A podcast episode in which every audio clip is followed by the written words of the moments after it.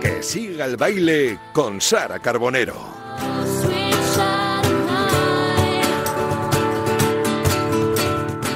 Muy buenas tardes. El baile sigue un jueves más con un protagonista al que teníamos infinitas ganas de conocer, una persona valiente, un hombre íntegro que lleva viviendo unos añitos en nuestro país y al que le vamos a dedicar hoy todo el espacio de que siga el baile, porque yo creo que enseguida lo vais a entender cuando escuchéis su historia, todo de lo que tiene que hablarnos, vamos a hacerlo con calma, ¿no? Con la calma que, que se merece.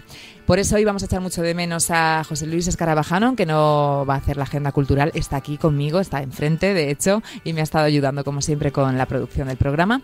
Y tampoco tendremos el cierre de los oyentes para, como os digo, escuchar desde el principio hasta el final a nuestro invitado de lujo, que está aquí sentado. Empezamos ya.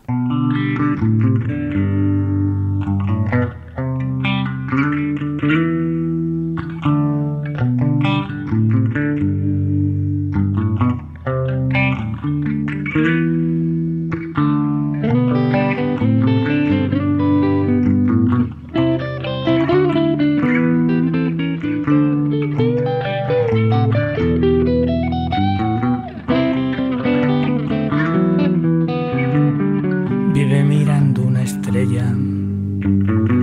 siempre en estado de espera. Bebe a la noche ginebra para encontrarse con ella. Sueña con su calavera y viene un perro y se la lleva y aleja las pesadillas, dejando en un agujero unas flores amarillas para acordarse de su pelo.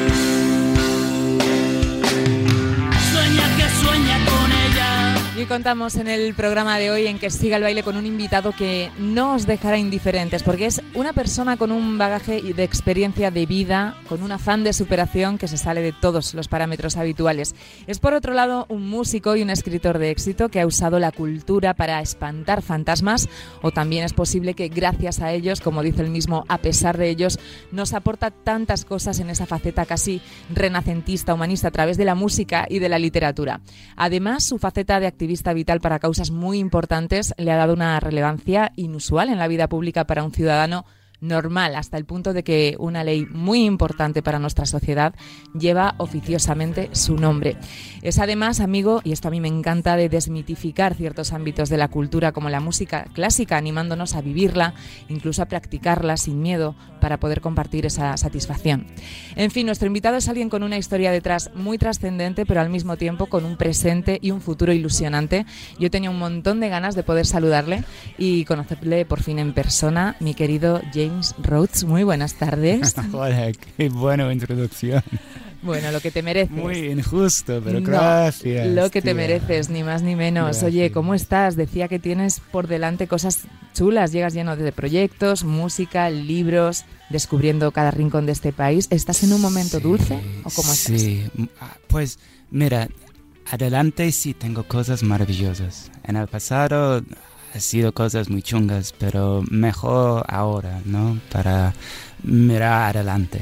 Y sí, tengo conciertos, tengo ojalá otros libros, recién me he casado. Con... Sí, vamos a ir poquito a poquito con, Sí. con todo eso. De momento te quiero preguntar en tu alegría o en tu estado de ánimo, en tu felicidad, ¿cuánto tiene que ver España, nuestro país, ahora mismo? Pues ahora mismo estoy, sigo más enamorado que nunca. Es que, ¿sabes? Hay que conocer que para mí Londres estaba como muerte acá.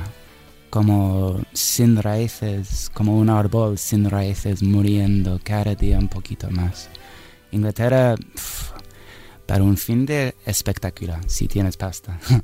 Pero para vivir, para mí, Londres es una ciudad de mierda, horrible. Y de repente he llegado aquí hace, no sé, cuatro años, cuatro años y media. Y literalmente era como Disneylandia. Era como replanteado aquí. Am, con sonrisas, con brazos abiertos, con el clima, la comida, las cosas que todos sabemos. Sí. Pero para mí era una revelación total. Y un bálsamo también. Oh, pero es como por primera vez en mi vida he sentido como tengo un, un hogar. Qué bueno. Podría respirar y el ritmo de la vida, la calidad de la vida aquí es, es una pasada y sigue creciendo. Eso es el- el- el- la magia para mí. De todo eso habla un poquito tu, tu último li- libro, ¿verdad? Eh, ese Made in Spain. Sí, hay un, un nuevo libro, Made in Spain, que es como un- una carta de amor a Ujú. España.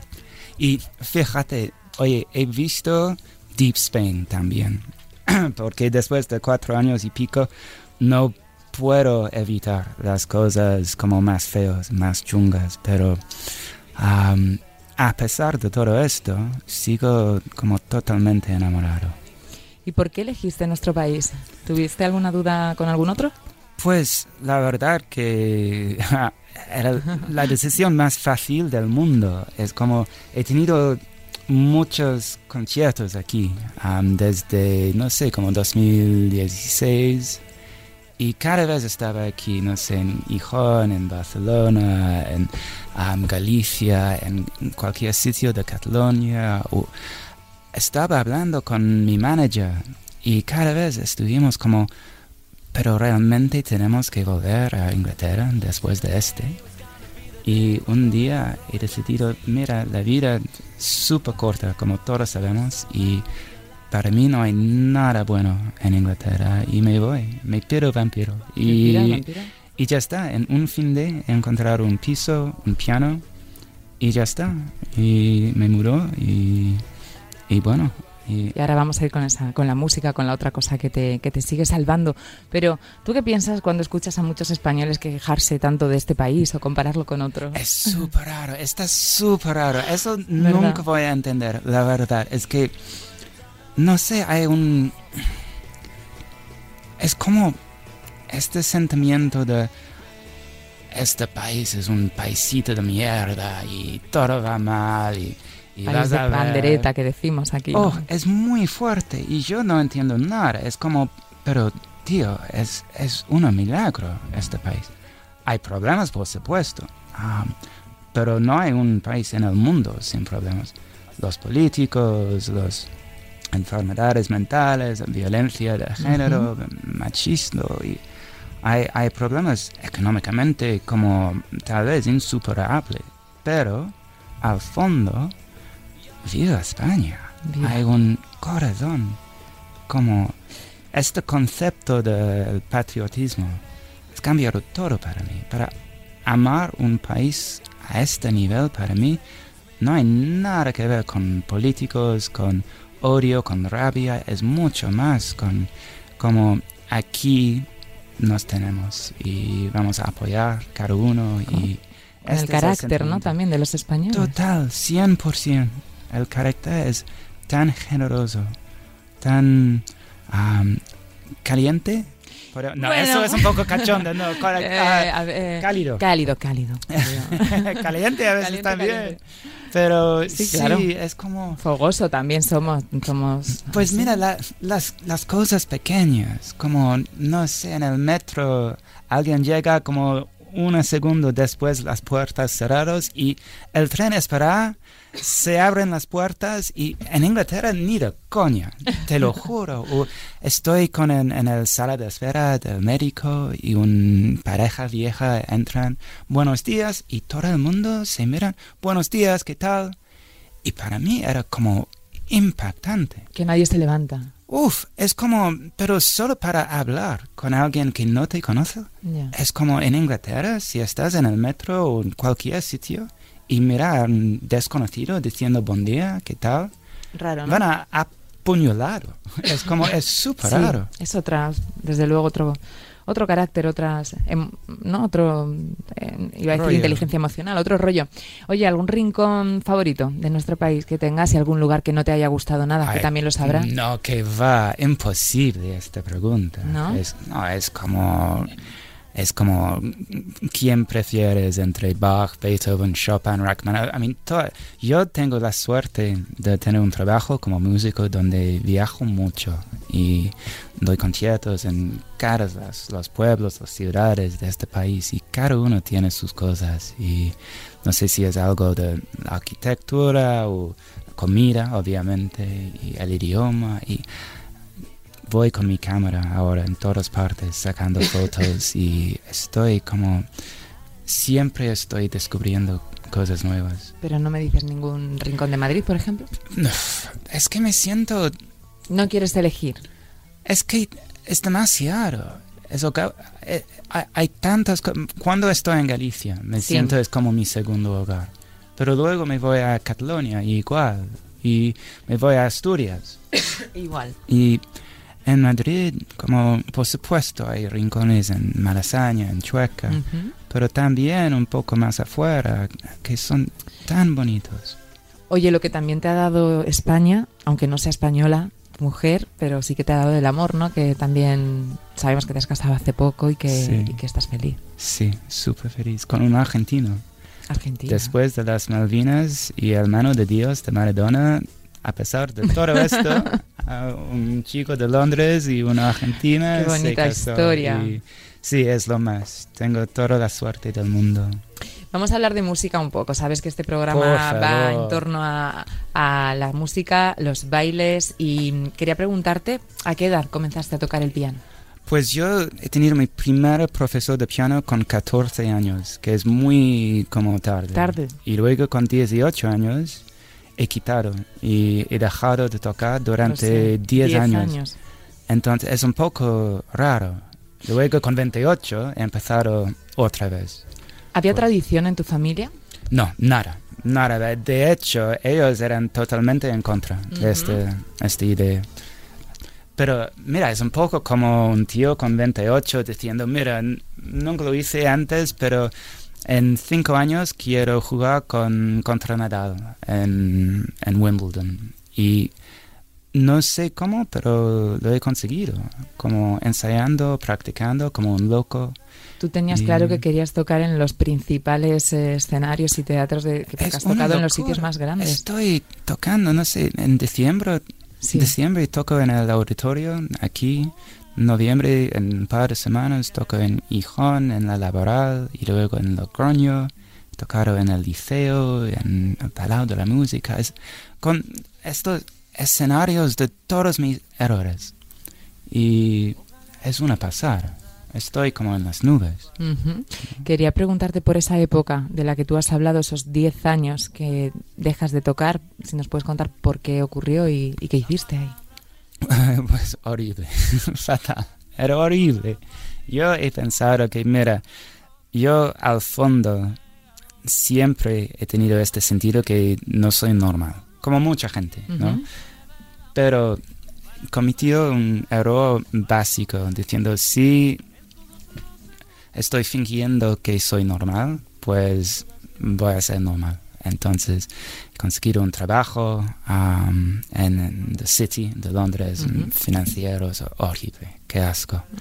Y buscando dinero. Imagino que es empujado por tu familia un poco. ¿no? Sí, para, pues sí, ah, la verdad que sí. ah, pero estaba tan triste todo el tiempo, con un nivel de ansiedad tan fuerte. Y yo estaba totalmente inconsciente de nada, de mí mismo, quién soy, nada. Solo me di cuenta de que realmente echo de menos el piano, pero mucho, mucho, mucho. Y finalmente, después de 10 años de, de horror, he decidido de, mira, voy a, voy a intentar una vez.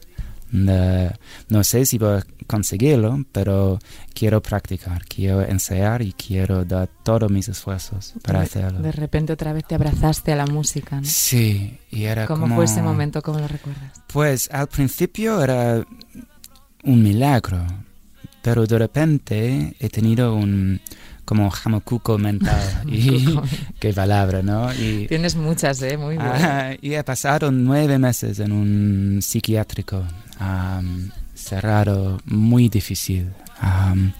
y perdí todo, mi familia, mi dinero, todo, todo, todo. Y después de estos nueve meses, literalmente lo único que he tenido era el piano.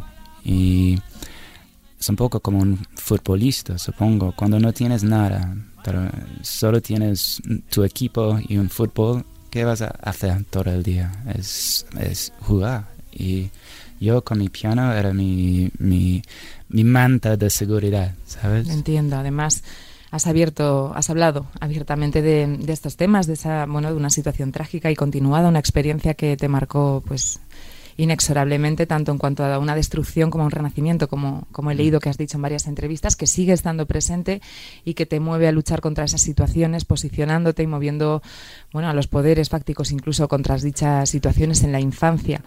Yo te quiero preguntar, cuando, cuando me enteré de, de esta historia, ¿no? Para mí impensable, detrás de una persona como tú, no por nada, sino porque a veces, como hablábamos antes fuera de micro, como estamos un poco expuestos, eh, parece que todo es bonito. ¿no? Sí, sí, y, sí, claro. y yo, a pesar de tu dolor, tú, tú decidiste hablar a menudo de esto. Es claramente para concienciar y conmover y para ayudar, entiendo, porque hay quien hubiera optado por ¿no? enterrarlo. No, no quería hacer nada de este. Era como... No era una elección, era una necesidad. Necesidad, una terapia. No, al revés, terapia ni de coño. No, yo estaba aquí en España y estaba enamorado totalmente, pero ha sido una cosa que cada semana Sí. he visto otra historia de una y otra vez en los periódicos sobre violación infantil. Y era como, no sé, la- horrible Esto no para, esto no para. inconcebible para mí. Y estaba trabajando y hablando con Save the Children aquí y me han preguntado, por favor, estamos intentando conseguir una audiencia en Moncloa durante años y no podemos. Entonces yo estaba pues, vale, mira, he escrito una carta abierta am, al Ujú. presidente La leímos. y esta mañana me invitó a, a Moncloa para hablar. Y hay que decir también que yo da igual quién era en Moncloa. Am, yo no soy afiliado con ningún político. Lo sé, hay una percepción que soy super izquierda, rojo, comunista, de mierda, como... Pero no es verdad. Tenemos una ley para proteger nuestros niños y niñas. Una es ley en la, sencillo. en la que has intervenido ahora activamente, para dejarlo claro, en la nueva ley de protección de la infancia. Eso es. ¿La ves eh, insuficiente en algunos casos aún? Am, yo creo ahora España con esta ley es el país número uno en el mundo en protección infantil. No debe ser tan difícil para conseguirlo, pero he llegado aquí y tomo la decisión de involucrarme y he conseguido esta audiencia en Moncloa y repito, da igual quién era en Moncloa. Si era Abascal, me ir. Am, 100%. Porque la única manera de hacerlo es con los que tienen el poder de hacerlo. Am, y luego después de esta reunión, Sí. me acuerdo súper claro, dije a Andrés Conde, el jefe de Save the Children, pues ya está, ahora tienes tu audiencia con el presidente, mm, hasta luego. Y él como me dijo, pues mira, los políticos aquí digan una cosa, pero hay que como Estar encima, ¿no? Estar encima Y- de ellos. tomado la decisión de continuar de hablar, de poner un poco de presión para, para hacer estos cambios. Y no sé, me ha costado más que puedes imaginar, porque de hablar en forma pública una y otra vez sobre la- las cosas más personales, violación infantil, no puede ser más traumática. Y también se ha atacado en la prensa por esto, y por diputados, y obviamente en las redes. Y yo, ¿Qué es- tipo de ataque puede recibir alguien que encima que ha vivido ese trauma y que pues no? mira, yo soy súper ingenuo. Yo he llegado aquí diciendo, mira, hay una nueva ley, está súper sencillo para implementar y va a proteger a nuestros niños. La única respuesta que esperaba era, pues genial, ¿cómo podemos ayudar? Y de repente, como la mitad de... Era, era- era como cada puta cosa en este país, derecha o izquierda. Sí, blanco o negro. pero son niños. Mm. No es sobre impuestos ni Cataluña, no, son niños. Pero pff, tal Son cual. vidas, son vidas humanas. Entonces, bueno, sí, yo era como totalmente en shock sobre esto. Pero cada vez estaba hablando, no sé, con Risto en Chester o escribiendo en El País o con Buenafuente en Leitmotiv. Solo lo único objetivo era para conseguir la ley. Y ahora, gracias a Dios, hemos conseguido. Está en vigor. Y ahora voy a enfocarme mucho más en las cosas que me da mucha alegría. Te da satisfacción, ¿no? Nuestros Claro, de la- estoy de la ahora la ley conseguido en vigor. Yo tengo mis conciertos, mi matrimonio. am, supongo que debo decir mi matrimonio primero, ¿no? Mi matrimonio, mis conciertos. No, el orden, el de los factores no altera el resultado. Y ya está, pero la verdad es que hay que protegerme ahora mismo, porque me hice daño hablando tanto.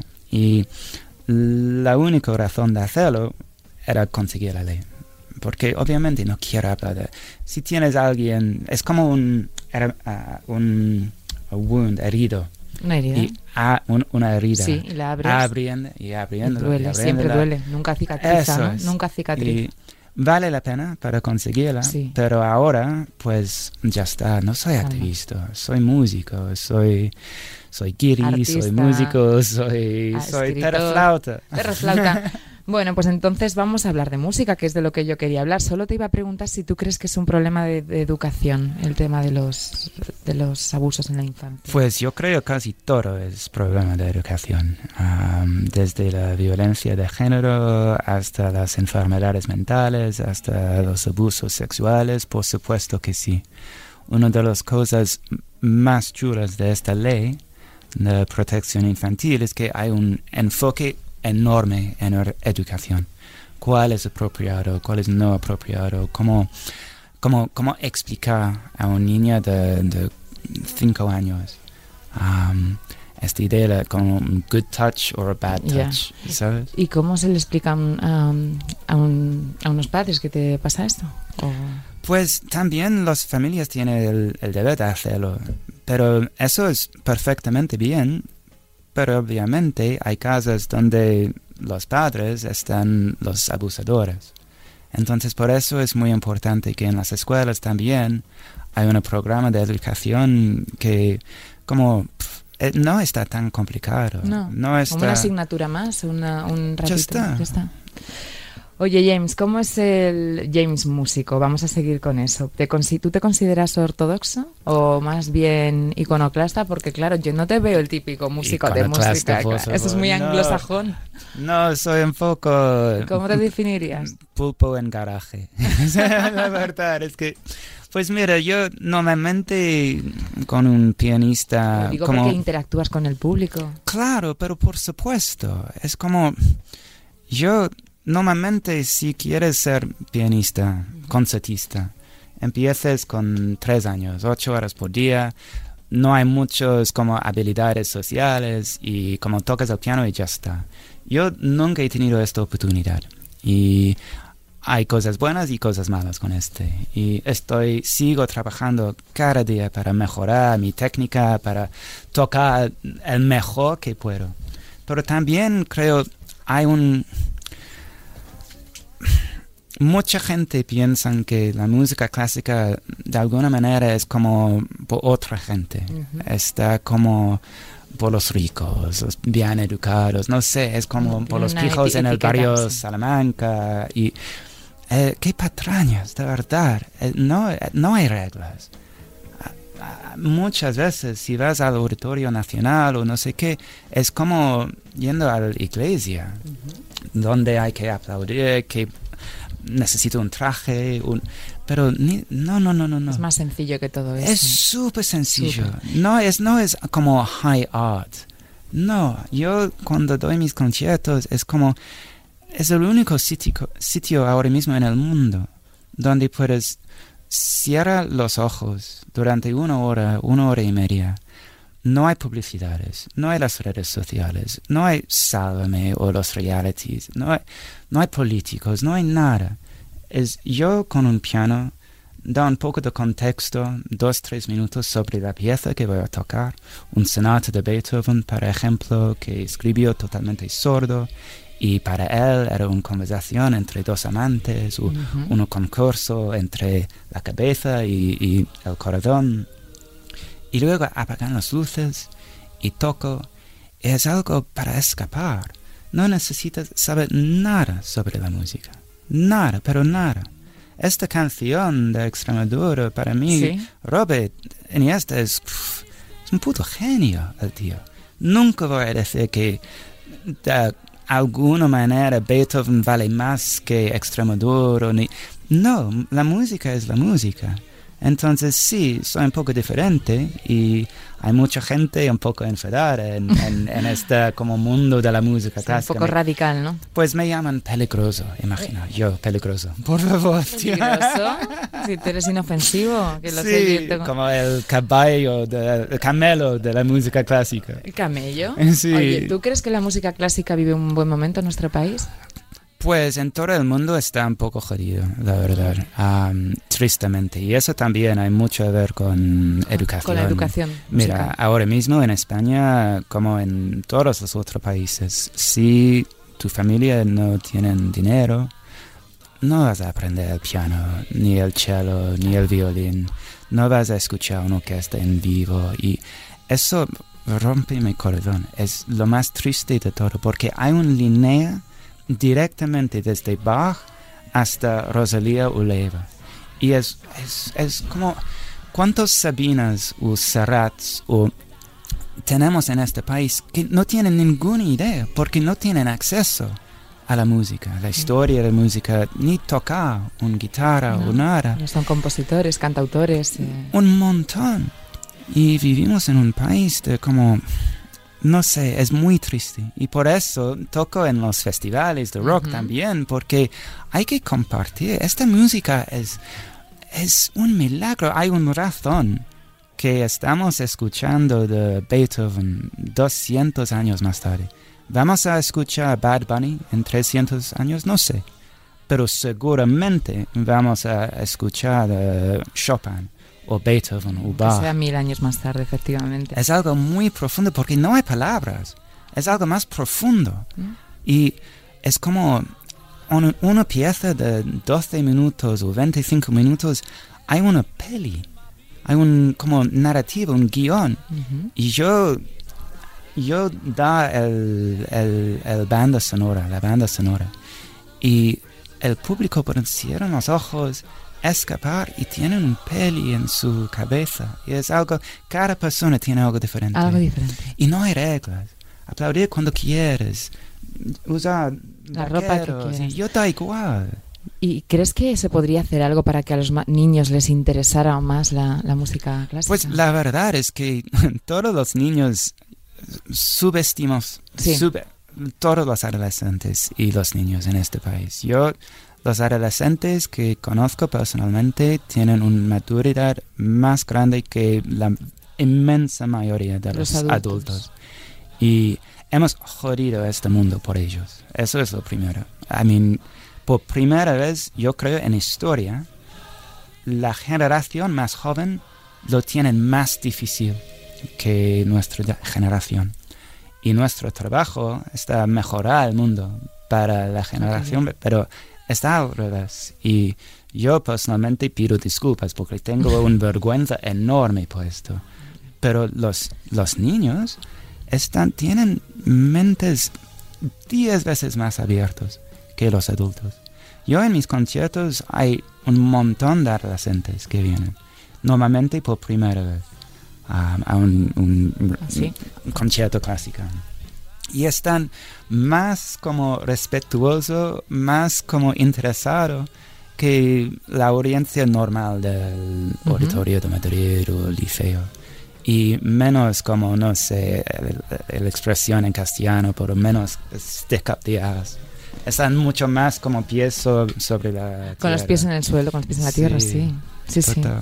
Oye, ¿tú has dicho que se puede interpretar a Bach en seis semanas? Sí, ¿Te juro? Es verdad, lee las críticas, ah, te lo juro. He escrito un libro porque tantas veces la gente me dijo algo como, Sí.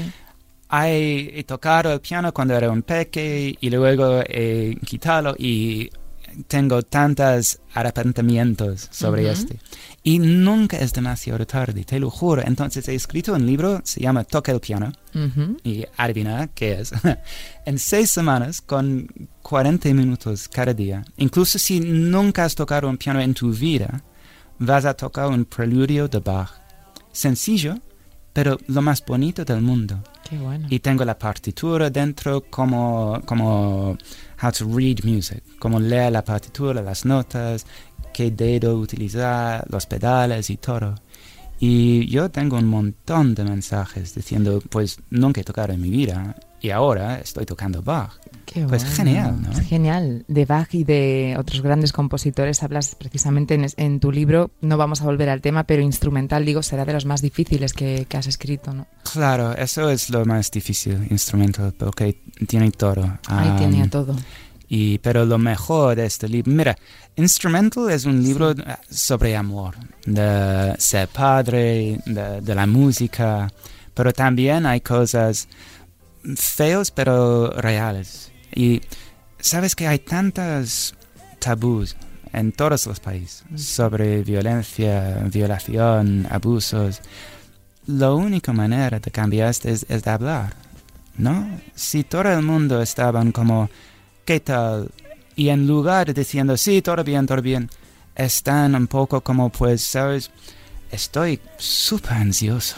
hoy. Claro. Y no sé por qué, pero me desperté a las 5 de la mañana con mi corazón jodido. Y no sé por qué.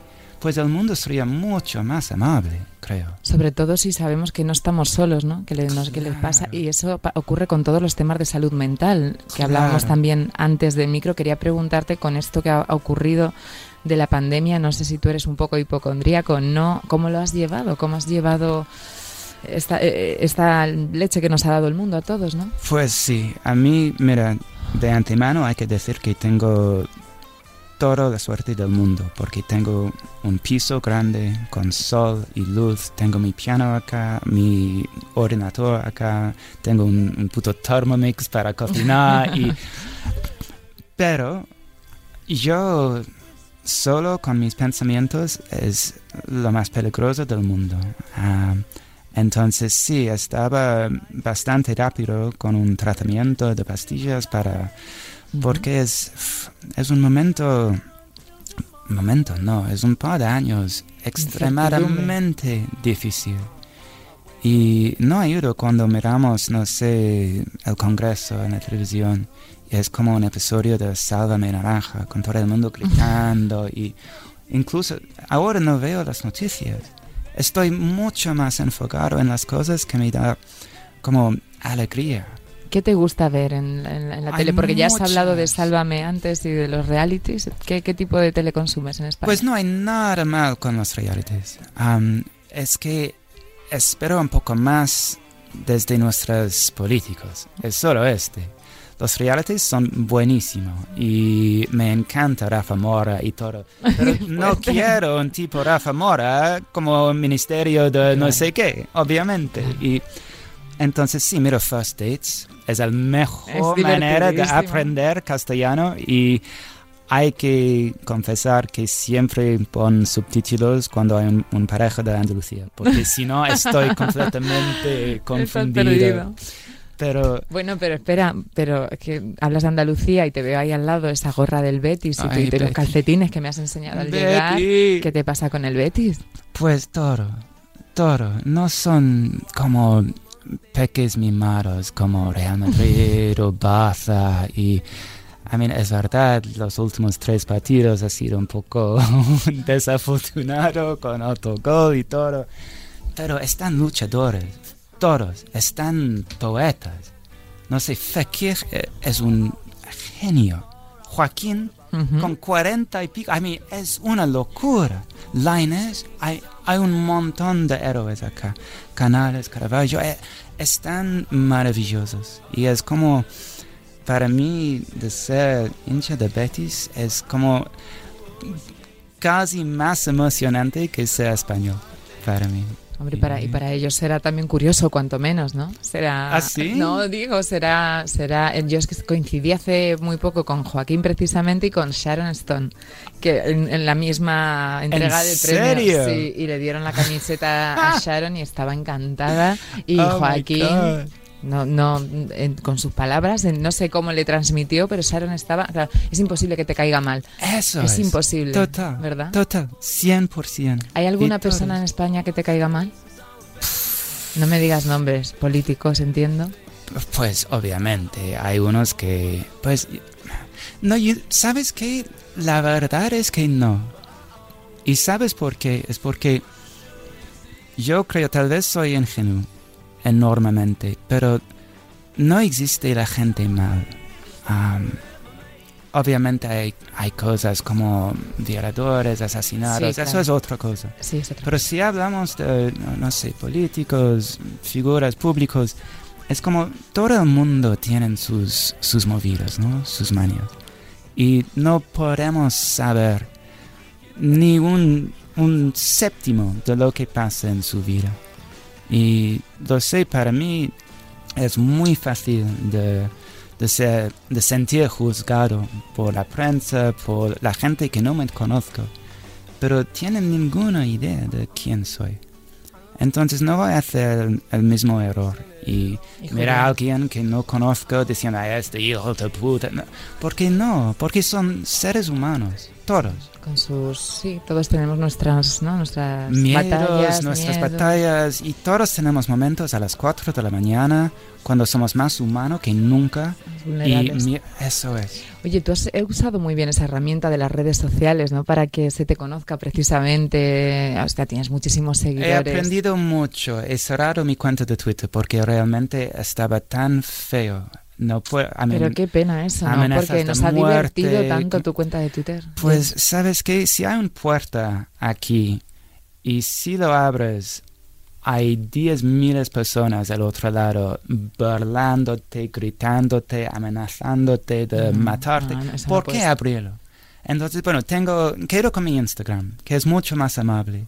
Y saco fotos y a veces hablo de cosas como, no sé, recientemente he empezado un nuevo tratamiento porque tengo muchas enfermedades mentales, como todo el mundo, pero Total. estaba en un momento... Pero tú lo cuentas. Pues sí, porque si no, eh, no quiero, pero quiero... Lo sé perfectamente, hay al menos una persona sintiendo un poco sola, un poco con, con vergüenza. Diferente. Sí, y hay, no hay nadie, por- no, no puedo preguntar para pastillas, no puedo ir a un psicólogo porque van a decir que soy loca o no sé. Y la verdad es que todos tenemos la necesidad de hablar, de tener a alguien, de si es necesario tener un curso de tratamiento a corto plazo. y también qué tristeza que si quieres ver un psicólogo, un poco como la música, si no tienes recursos, con suerte, después de seis, nueve meses, tienes una cita de 15 minutos. Eso hay que cambiar, ahora más que nunca, porque te lo juro, las enfermedades mentales y quiero decir como ansiedad, pánico, miedo, depresión, todo, es la otra pandemia, claramente. Es. Em, bueno, hablábamos de tu Instagram, de que sigues con él y te divierte. ¿Qué relación tienes? em, Pues yo me encanta, me encanta, pero no es, es ¿A quién un- te gusta seguir? Porque sigues a muy poca gente. Es un, no está real las redes, ¿sabes? Todo es como filtrado y, y yo soy culpable de este también, pero he decidido que no voy a hacer este. Eh, parece que todo el mundo está fingiendo, ay, mira mi vida perfecta en Instagram y es tan aburrido.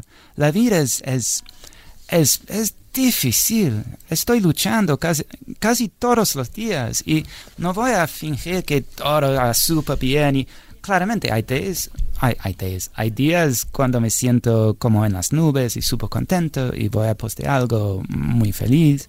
Hay otros días cuando me siento muy bajón y, y ¿por qué esconder este? ¿Por qué? ¿Por qué no compartir todo?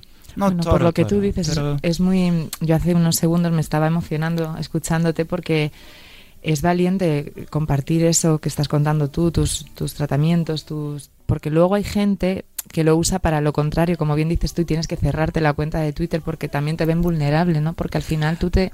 Pero este era otro nivel. Ejemplo, no sé, yo estaba violado durante cinco años por mi prof de gimnasio. Sí, lo sabemos. Y llegaron a un punto en Twitter, una, no sé, un pandilla, seguro, am, de miles de personas, enviándome por Twitter fotos de un prof de gimnasio, diciendo, ay, te echo de menos chuparme, maricón. Como, estas cosas como con un nivel de detalle y esfuerzos, y yo estoy como, pero no tienes algo mejor, pasa el tiempo, es como...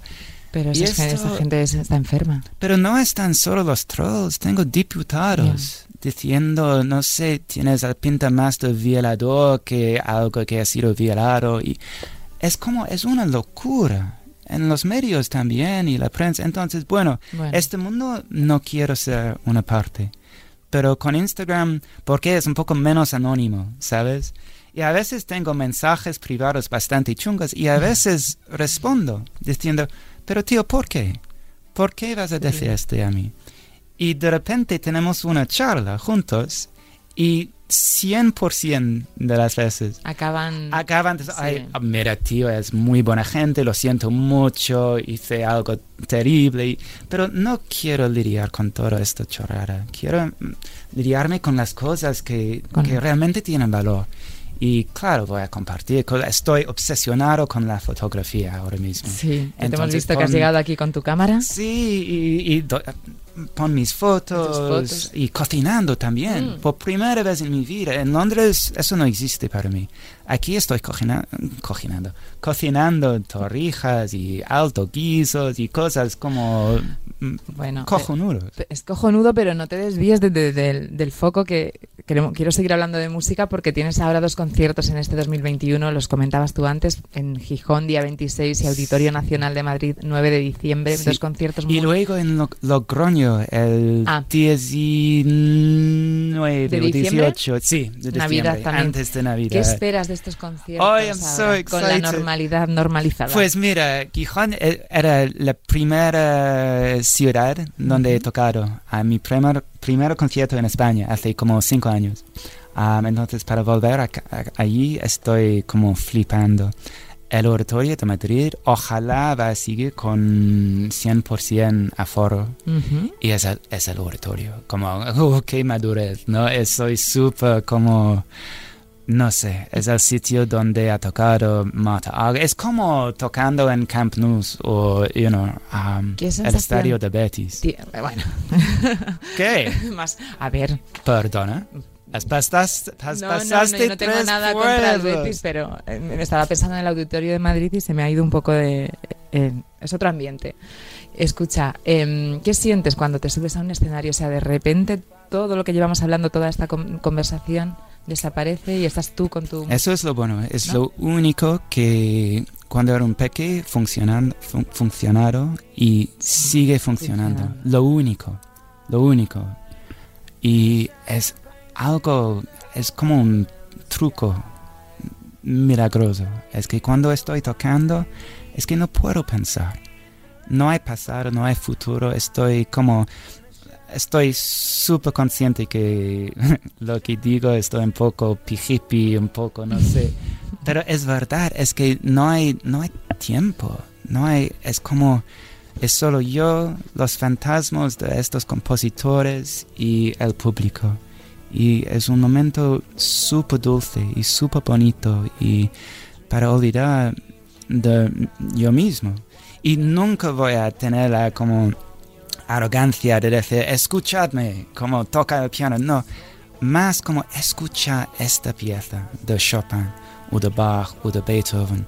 Bach ha tenido 21 niños y era increíble. 11 de ellos se murió en infancia Wow. o en parte en dar a luz. Y este tío estaba como peleando, bebiendo. No está como este tío muy seco, muy estricto, no. Y compuso piezas con tan romántica, con tantas historias. Tanta con tan- verdad, ¿no? Con Uf. Tanta verdad. está increíble. Sí. Y si nunca en tu vida has ido a un concierto clásico, pero quieres saber un poquito más, pero hay vídeos en YouTube, hay playlists en Spotify y hay un mundo para explorar. Como yo llegando aquí, de repente estoy claro. con Extremadura y Sabina, Sabina, Te iba a joder. preguntar qué, Ah. qué más, qué música escuchas. Y Serrat y las orejas de Van Gogh, hay, hay un montón, hay un montón. Y estoy flipando, los secretos. Hoy- secreto. Ay, ¿Te gustan las, leyendas? Sí, ¿Y Fito? claro, Fito Leiva. por supuesto. Leiva es un Nuestro Leiva. amigo, pues sí. Oye, y mm, en 2018 sacaste tu, si no me equivoco, tu último disco. ¿Y tendrías, tienes pensado sacar algo pronto? De hecho, me han preguntando, pero me dijeron, pues, hay que volver a Londres para grabarlo.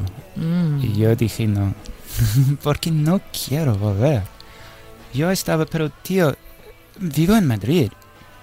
Claramente hay estudios aquí y como chicos de sonido y pues sí, tengo ganas, pero mira, tengo siete álbumes, tengo cinco libros, un montón de conciertos, estoy como trabajando mucho, tengo ganas, pero quiero hacerlo aquí en Madrid. N- nunca quiero volver a Londres. ¿Y, y en España vivir en otra zona? ¿Te lo has planteado alguna vez? ¿Que no sea Madrid, en alguna otra ciudad? ¿O eres un Pues, enamorado de, Yo de la capital? Mira, el sueño es tener éxito suficiente para conseguirme un pequeño piso al lado del mar, tal vez en Vigo. Ah, Vigo me encanta. San Sebastián es un poco pijo, pero un sitio pequeño en Cataluña sería ah, y, y, y guardar mi sitio aquí en Madrid, en el centro. Y eso sería el sueño. Veo que tiras todo para arriba porque el sur, como no te entiendes mucho, te da... Es- no. pero para mejorar, pero Andalucía, por favor, no ni nada. No, ni nada. O más o menos. Más o menos con un silu. es increíble, mi hija. Y es como, no sé, es, es un milagro. Es un ¿Cómo, un cómo, milagro. cómo ahorran las, Pero eso es las sílabas? La, la cantidad de gente en España que son bilingües está acojonudo. Piénsenlo. Sí. En catalán, en gallego, en, un montón. En euskadi. Uf, es impresionante. Pero no entiendo esta división. No sé contra los idiomas. Es algo tan bonito. Eso sería otro debate muy largo aquí. Sí, largo. claro. Pero para mí es otro ejemplo de algo súper bonito de España y algo de ser muy orgulloso. James, terminamos con cinco preguntitas rápidas. Uf. Oh, Vamos, no. Sorpresa. fáciles. No, Vale. súper fáciles, súper facilitas. Y así para, de- para soltar un poco. Un pequeño test. A ver si tienes más corazón inglés o español, pero es que yo ya lo sé. Ya lo sé. Te iba a preguntar, eh, ¿las fish and chips o la tortilla de patata? Pues obviamente la tortilla de patata y con Te cebolla. iba a preguntar con... Con, porque antes estaba sin cebolla, solo por, no sé, habit. No sé, nunca he probado con cebolla. Y, ¿Y te gusta más? Y luego he probado con cebolla y estaba como... Pero bueno, te digo algo. Si voy a poner algo en Twitter sobre con o sin cebolla, es lo más polémico de todo. y eso que me encanta sobre ¿Y España. muy hecha o poco hecha? Eso también es Oh, polémico. eso para mí más muy hecha que poco hecha. Mm, Vale. Sí. ¿El God Save the Queen o el que viva España? Uf, Esto es complicado. no, no está complicado en absoluto. Es Vive España, pero vive España no en la manera de los borrachos, guiris en Benidorm, ni las fachas. Vive España como un, un tipo con un buen corazón que realmente ama a España. ¿Un té o una crema de licor de café? Uf, un té. Eso es lo único cosa. English breakfast tea. Ujú. ¿El carnaval de Notting Hill o el de Cádiz? ¿Sabes qué? Nunca he ido a Cádiz ¿No? en mi vida. No. Y todo, ay no, lo sé, lo sé, qué asco. ¿No has Hay visto que una- no es asco, Las pero ver el playas, las atardecer, sobre todo. Estoy en, no puedo esperar irme a Cádiz. Sí. Hombre, ha sido una época ahora que tampoco nos hemos mo- claro. podido mover mucho. pero lo más pronto que puedo, yendo. Vale. Por último, ¿Mr. Bean o Pepe Villuela? Pues hay que decir Mr. Bean, porque Mm. es lo más. Lo siento. Y sí, Mr. Bean. Y hay un expresidente que parece mucho Mr. Bean, ¿no? Sabes perfectamente quién estoy sé hablando. quién es. Oye, en lo que si eres ortodoxo es en lo de la siesta y, y la merienda. Uf, la merienda sí, las siestas me cuesta, porque si tengo en siesta me cuesta mucho dormir y duermo fatal. Pero sí, estoy trabajando en ello. Bueno, James, pues hasta aquí la, nuestra charla. Ha sido un Ha- placer. Ha sido muy. De verdad. de verdad, ha sido un placer escucharte. Yo personalmente te damos las gracias por estar aquí en el estudio, pero también aquí en nuestro país, sumando todo lo que estás aportando. Ay, qué bonitas Peleando de verdad por Gracias. algo tan importante. Yo que soy mami de dos niños muy pequeñitos, eh, tengo Claro. claro que ellos son nuestro mayor tesoro y por lo que merece la pena dejarnos la piel y, y lo que sea, la energía. Y te, te doy las gracias de corazón por todo lo que estás haciendo. También por tu música, por supuesto, por hacernos la vida infinitamente más, más bonita. Gracias, Sara. Un Y placer. aquí está tu casa Sí, cuando quieras. porfa. Muchísimas Y gracias. ojalá poder ir a verte a estas citas. Yo al, al estadio del Betis lo tengo complicado, pero ¿Por porque qué? estoy lejos, porque está más lejos. ¿Qué tienes contra el Betty? Mm, ¿Eres más de Sevilla? no, no. pues claramente Mira, que tengo, no. la verdad es que tengo muy buenos amigos en el Betis y muy buenos amigos en el Sevilla. Y es complicado eso. No es complicado. ¿No? No, elegí un lado, tía. Venga, pues a ver si. Ahora me, ahora te ahora me enseñan los calcetines otra vez y me decanto. No, pero. Blanca Tierdo, por favor. En Madrid iremos a verte, ojalá que podamos. Vale. Un beso fuerte y que siga el baile. A ti. Fue en un pueblo con mar, una noche después de un concierto. Reinabas detrás de la barra del único bar que vimos abierto. Cántame una canción al oído y te pongo un cubata con una condición que me dejes abierto el balcón de tus ojos de gata. Loco por conocer los secretos de tu dormitorio. Y así hemos llegado al final de este programa que, tal y como os prometía al principio, merecía la pena escucharlo así, con, con la calma, con todas las reflexiones que nos ha dejado la, la entrevista de James Rhodes. Desde aquí, pues nada, ya se ha ido y ya le echamos de menos. Espero que os haya gustado tanto como a nosotros y os cito dentro de nada de siete días con más música, con más agenda cultural, con más sorpresas en que siga el baile. Feliz semana. Luego todo pasó de repente, tu dedo en mi espalda dibujó un corazón y mi mano le correspondió debajo de tu falda. Caminito al hostal nos besamos en cada farola. Era un pueblo con mar. Yo quería dormir contigo y tú no querías dormir sola. Y nos dieron las diez y las once, las doce y la una y las dos y las tres. Desnudos al anochecer nos encontró la luna.